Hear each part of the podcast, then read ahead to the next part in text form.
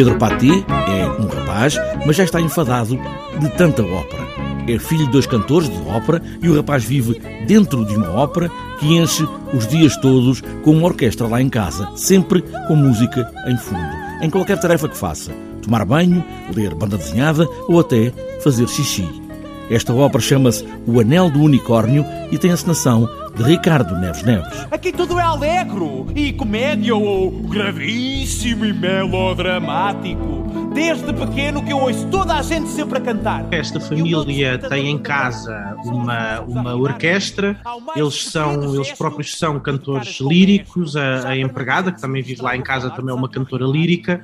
Aquilo que acontece é que este Pedro Patesta, criança, este pré-adolescente, não gosta nada de música, não gosta nada desta companhia, não gosta desta forma de comunicação a cantar, está completamente farto disto tudo e ainda por cima tem o sonho de ser ilusionista, portanto é, é, é não, não quer nada de ouvir, quer coisas para ver. A encenação é de Ricardo Neves Neves, o libreto de Ana Lázaro e a música do maestro Martim Sousa Tavares. Criou esta música, esta miniatura de ópera, a pensar em outras é certo, mas também procurou um som para esta ópera em miniatura. Eu, eu passei para aí um ano a pensar no tipo de sonoridade que ia querer uh, para esta música, porque eu não estou a expressar uh, o meu alter ego de compositor, não é?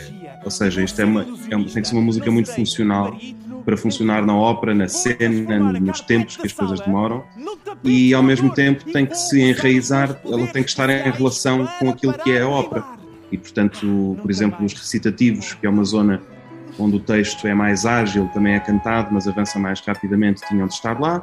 Portanto, por estarem lá, nós codificamos logo no século XVIII, porque daí para a frente os recitativos começaram a ser uma coisa menos usada.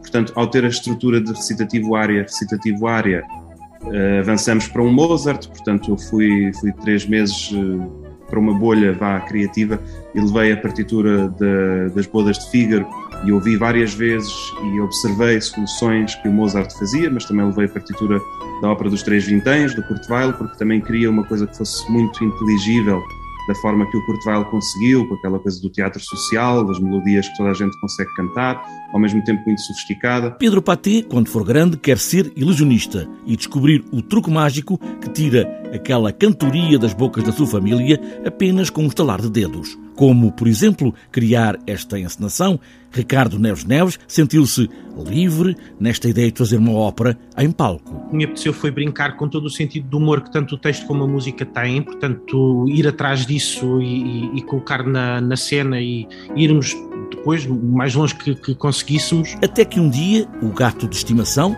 Faustina Balão, Don Giovanni Alate, desaparece sem ninguém saber para onde. Ora, exatamente no mesmo dia em que Bellini Belcanto e Faustina Balão celebram as bodas de prata. Afinal, numa ópera, tudo pode acontecer.